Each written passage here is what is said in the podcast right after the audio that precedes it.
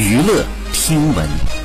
关注娱乐资讯。五月八号，世界微笑日，韩佩泉发文自述为纯恶劣患者经历感受，并配图年少时的患病照片。文中他写道，在中国呢，每年会有三万名像他一样的宝宝出生在这个世界上。他们呢带着自卑和畏惧长大，没有完整的微笑，更没有生存的尊严。我曾和他们一样的恐惧这个世界，畏惧生活，想过放弃。他呼吁大家给予途中像他一样嘴唇有一道伤疤的孩子一丝温暖和鼓励，请用平等的眼光看待他们，因为我们都一样是有梦想的人。网友纷纷感动回复说：“美娟，我永远支持你，喜欢你的那份自信，加油，无需自卑，无需害怕，总会有人愿意拥抱你，和美娟一起勇敢的微笑。”好，以上就是本期内容，喜欢请点击订阅关注，持续为您发布最新娱乐资讯。